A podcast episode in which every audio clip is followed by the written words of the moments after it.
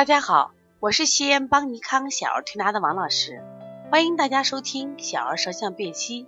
今天我想分享的是凡凡的阴虚燥舌。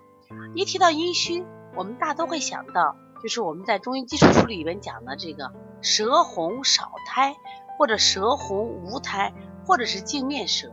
这当然这是一种典型的阴虚舌。那我今天想讲的和苔有关的阴虚舌。来，我们一起看看这个宝宝的舌象吧。这个宝宝的舌象明显的看到，他舌面布满了白苔，但是他这个白苔呢，却有很多什么呀？燥纹出现，也就感觉到啊缺水。其实这是一种阴虚的舌头，它是什么呀？阴虚燥舌，就体内缺水的象。那由此可说，我们在判断阴虚舌的时候，是不是以范围可以广见？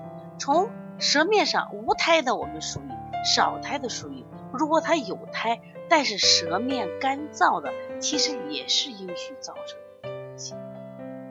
那么这个小孩呢，就明显的咳嗽，咳嗽的症状呢是干咳为主，哎，这也符合阴虚的症状。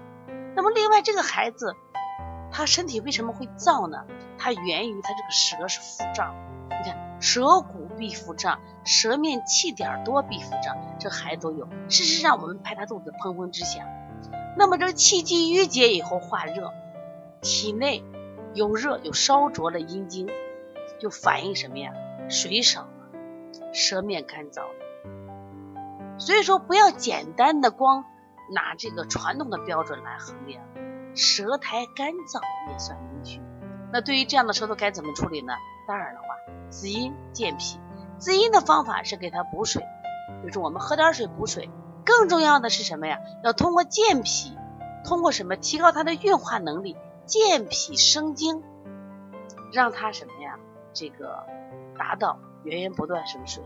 另外，这个孩子因为有腹胀的现象，我们一定要把这个腹胀调好，因为腹胀呢会让他气结郁结，所以说我们还要加上搓摩胁肋、摩丹田，还要敲打腿内外的肝胆经。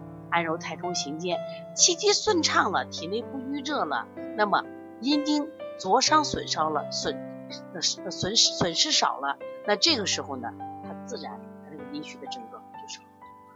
所以说这也是个阴虚燥舌，但是比我们平常理解的至少又多了另外一个层面，也从舌苔的干燥程度来看。听懂了吗？